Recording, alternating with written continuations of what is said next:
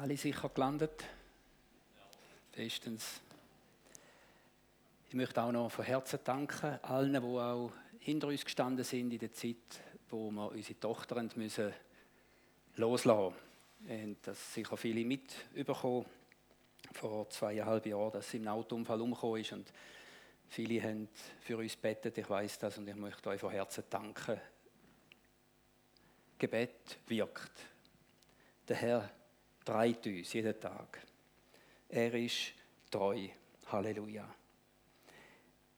Ähm, in Anlehnung zu dem Security Training, wo wir gemacht haben, ist so die grundsätzliche Frage, was ist meine Theologie, Theology of Suffering? Was ist meine Überzeugung, meine Ansicht von Christsein und Leiden und Leid? Weil das hat einen wichtigen Einfluss, wenn Sachen in unserem Leben nicht so laufen, wie wir es gerne hätten.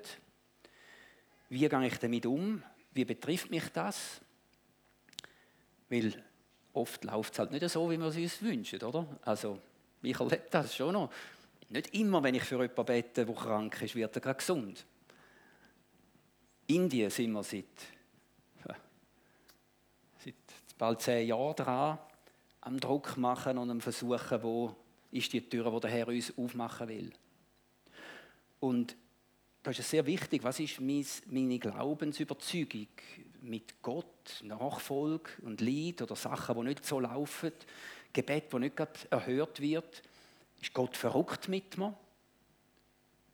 Ja, habe ich gesündigt? Ist er jetzt mich am Bestrafen? Hat er mich verloren? Das sind so Fragen, wo ich heute kurz ein bisschen möchte, auch darauf eingehen Wir singen ja gern Lieder. I surrender all. Ich gebe mich ganz hin. Alles, alles, was ich bin und habe, Herr. Wirklich? Im Galater 2,20 lesen wir, ich bin mit Christus gekreuzigt und nun lebe ich nicht mehr ich, sondern Christus lebt in mir. Das ist so Theorie. Stimmt das in der Praxis in meinem Leben? Tatsache ist ja, wir sind teuer erkauft mit dem Blut Jesu Christi, oder? Das lesen wir an x verschiedenen Stellen in der Bibel. Teuer erkauft. Jesus hat für unsere Sünden gezahlt, er, hat uns, er ist unser Erlöser, er hat das Lösegeld gezahlt jetzt gehöre ich nicht mehr mir, sondern jetzt habe ich einen neuen Besitzer, einen Chef, einen Meister, einen Herr. Und das ist etwas, wo für uns Schweizer nicht ganz einfach ist. Kontrollverlust. Das geht mir dann schon zuwider. Freiheitsliebende Schweizer, wie ich bin, oder? Und Leiter, da ist man gern, hat man Zügel in der Hand und weiß, man hat es im Griff. Aber eigentlich in der Gottes Nachfolge ist, man lässt es los und man lässt den Herr regieren. Er soll der Pilot sein und ich nur der Co-Pilot. Und das ist nicht immer einfach. Ich habe so ein Bild, Schachspiel, kennen wir wahrscheinlich alle. Der Schachspieler, der, der in Kontrolle ist, der kann mit der Figur machen, was er will. Und er kann auch mal ein Figürli opfern, damit er das Spiel gewinnt. Autsch.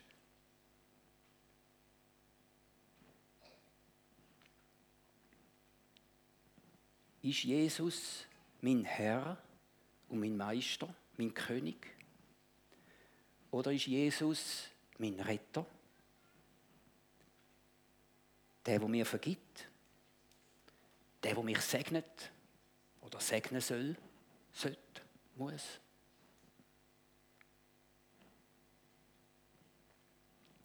Kann ich ihm vertrauen, auch wenn ich nicht verstehe, was er am Machen ist? Zurück im Schachspiel. Mit als Figur verstehen wir vielleicht nicht, was das ganze Spiel ist. Und kann ich immer noch dem Gott vertrauen, dass er das Beste für mich meint, auch wenn ich es nicht checke und es tut weh im Moment und ich bin frustriert und alles geht mir wieder aus meiner Sicht. Als Bürli vielleicht. Kann ich immer noch dem Gott mein ganzes Vertrauen schenken.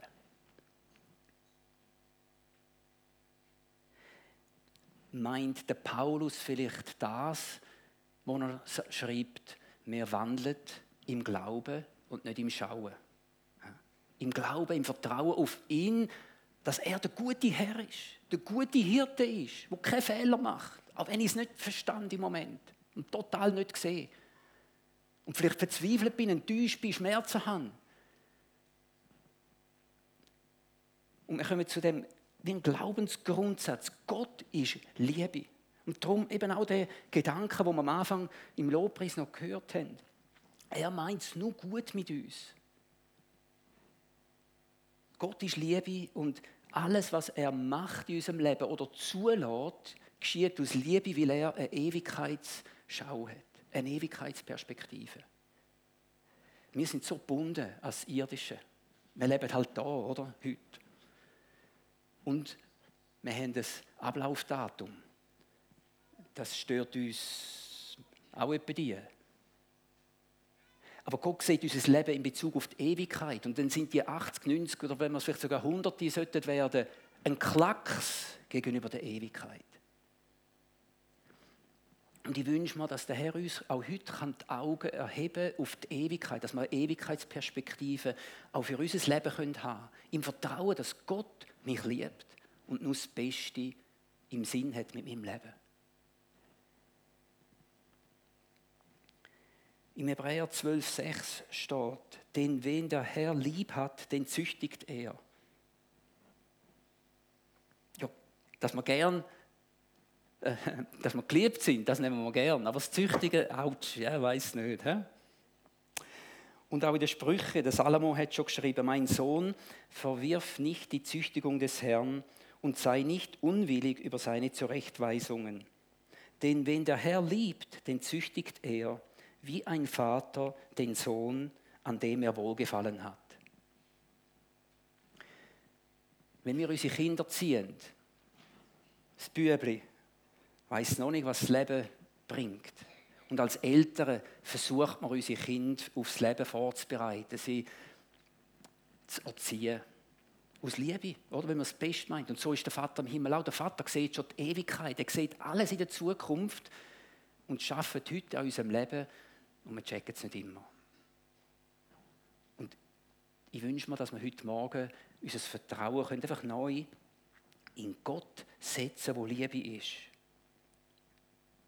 Und er verändert uns ja nicht einfach nur, dass wir schöner sind oder gescheiter. Er möchte, dass unser Leben Frucht schafft, etwas bewirkt, wo in der Ewigkeit wiedergefunden wird, wo ewigkeitsrelevant ist.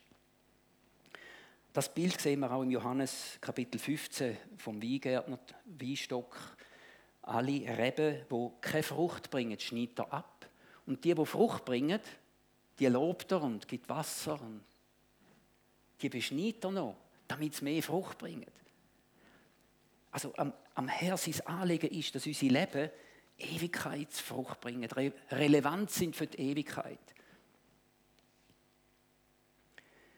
Und über Jesus lesen wir im Hebräer 5,8. Obwohl er Sohn war, hat er doch an dem, was er litt, den Gehorsam gelernt. Und der gleiche Gedanke, drei Kapitel vorher, Hebräer Kapitel 2, Vers 10. Denn er war dem, Entschuldigung, wenn man über 30 ist, dann braucht man ein Nasenvelo denn es war dem angemessen, um dessen Willen alles und durch den alles ist, da er viele Söhne und Töchter zur Herrlichkeit führte, den Urheber ihres Heils durch Leiden zu vollenden. Also wenn der Sohn Gottes schon hat müssen durch Leiden Gehorsam lernen und vollendet werden, wer bin ich denn zu jammern, wenn es bei mir einmal ein bisschen druckt und nicht so läuft, wie ich es gerne habe oder nicht alles verstand? der Mensch ist ein Gewohnheitstier, sagt man so im Volksmund. Und Veränderung haben wir nicht gern. Also ich einmal nicht. Vielleicht bist du jemand, der sich freut darüber, wenn jeden Tag etwas anderes ist und es etwas anderes zum Morgen gibt, ein anderes zum Mittag und mal Chinesisch, Türkisch, was auch immer.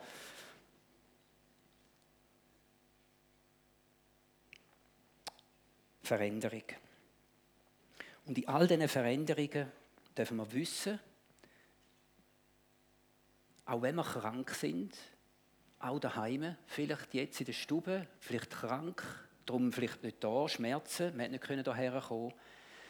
Gott hat euch nicht verloren.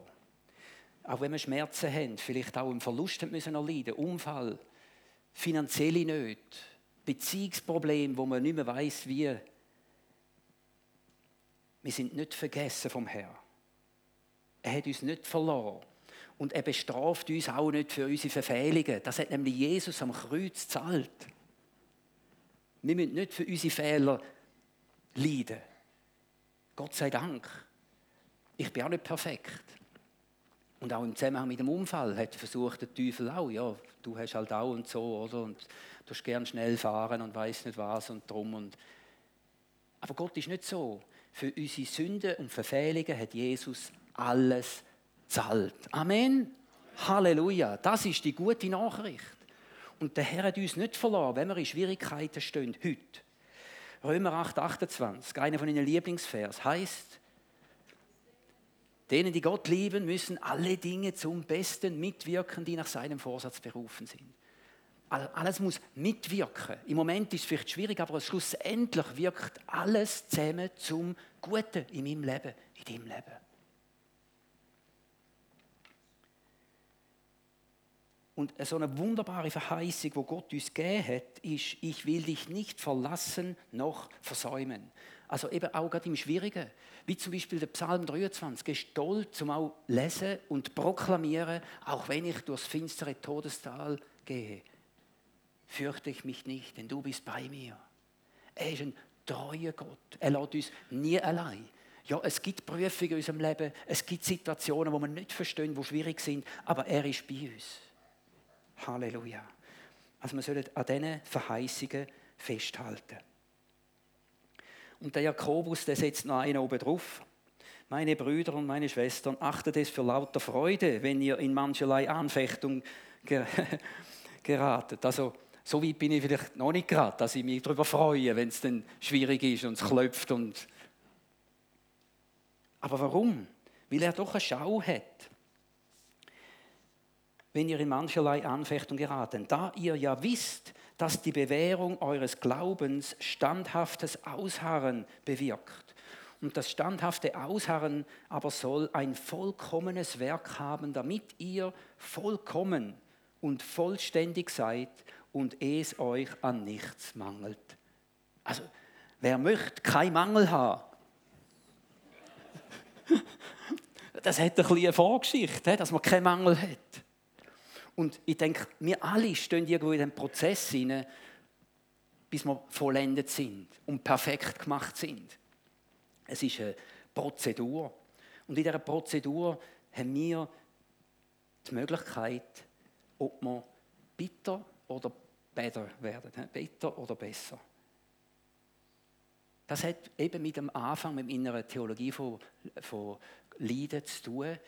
Wie sehe ich Gott? Sehe ich Gott als einen Gott, einen strafenden Gott, der mit dem Schlägel hinter mir her ist, wenn ich etwas falsch mache, oder einen Gott, der Liebe ist, der gute Hirte, wenn ich nicht mehr mag, hey, er treibt mich. Er lässt mich nie allein. Er lässt 99 Schafe allein zu mir nachgehen, wo ich mich verirrt habe. Selber die Schuld, habe mich verirrt. Aber er kommt mich holen.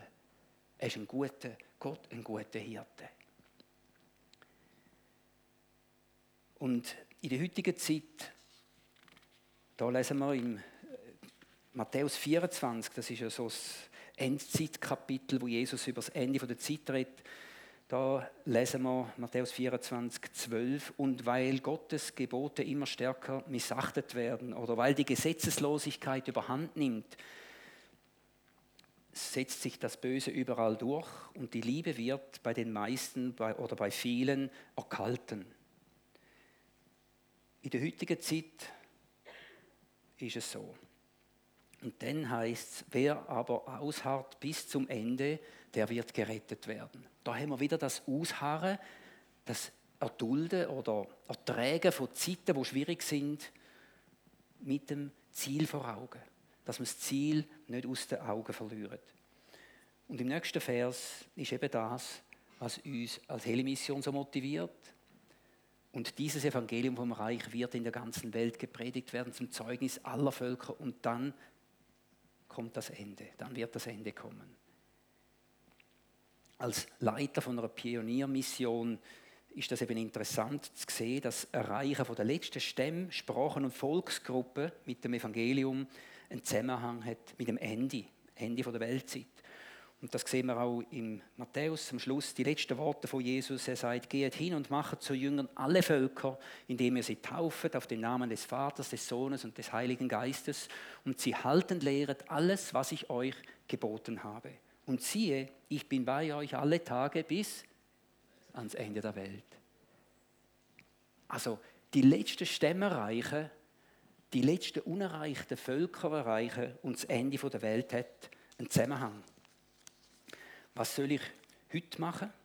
Die Bibel ermahnt uns, wir sollen beten, wachen und beten, denn wir wissen nicht, wenn der Herr wiederkommt.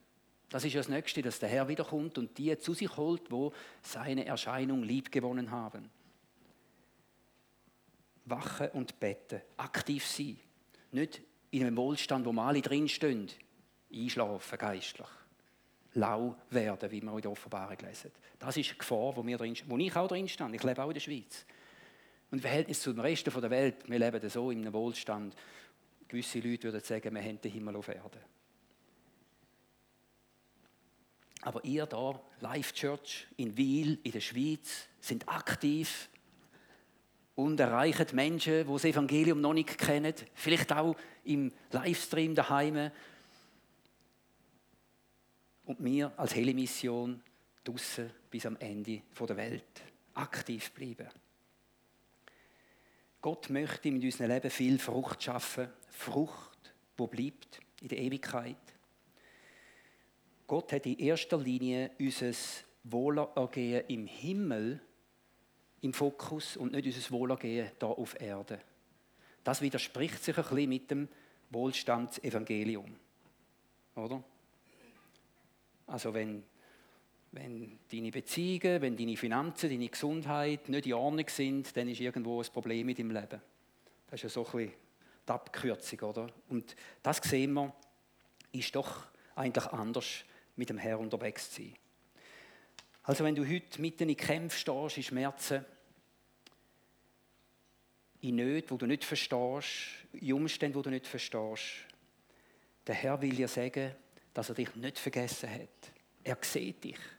Sein Augenmerk ist auf dich gerichtet, in deiner Not. Er hört dich. Und er wird antworten zu seiner Zeit. Und er wird Heilig bringen zu seiner Zeit. Und er wird dich durchtragen, er wird dir Kraft geben. Weil er möchte, dass dein Leben umgestaltet wird und viel Frucht bringt. Er möchte euch, stellt euch vor, in sein Ebenbild umgestalten. Das ist ja schon eine Wahnsinnsidee. Ich sollte ihm ähnlicher werden. Ich, das Simon ihm ähnlicher. So, ein, so eine Wahnsinnsidee kann auch noch Gott in den Sinn kommen. He? Zum uns umgestalten in sein Ebenbild. Stellt euch vor, in diesem Prozess stehen wir. Und da gibt es halt etwa Ecken und Kanten, wo der Herr am Abschleifen ist, damit wir die Diamanten werden, wo ihn ehren. Halleluja. Ich möchte noch beten. Vater im Himmel, ich danke dir für deine große Liebe Du bist Liebe und du hast uns lieb. Und du siehst jedes Einzelne heute Morgen hier im Gottesdienst, daheim, in der Stube. Du kennst unsere Lebensumstände und du willst sagen, ich liebe dich, ich kenne dich, ich weiß genau, was ich mache und ich werde dich durchtragen. Ich will dich jetzt anrühren Danke, Vater im Himmel, dass du gerade jetzt Menschen deine Liebe neu lässt, spüren. Denn wir brauchen es immer wieder, deine Berührung von deiner Liebe, zum ermutigt werden auf unserem Weg mit dir. Danke, dass du Überwinder schaffen tust, auch heute Morgen. Mit einem, mit einem tiefen Vertrauen in dich, Herr, dass du keine Fehler machst, dass dein Führen zu unserem Wohl dient und dass du auch heute Morgen Ewigkeitsfrucht am Schaffen bist. Dafür danke ich dir, Vater im Himmel. Und ich bitte um dein Segen auf jedem Einzelnen, der da ist, auch in Bezug auf Leiden. Herr, schenk Linderung. Schenk Ermutigung, wo Menschen niedergeschlagen sind. Schenk Heilung, wo Menschen krank sind. Dass Schmerzen weichen, weil du am Kreuz zahlt hast auch am heutigen Morgen in Jesu Namen. Lass es ein Ende haben, Vater im Himmel, in Jesu Namen. Und schenk du Geduld, wo Menschen ungeduldig geworden sind. Danke für deine Zusage auch heute Morgen, dass du immer für uns bist und dass du nur das Beste für uns geplant hast. Danke dir dafür, Vater. Halleluja. Amen. Amen.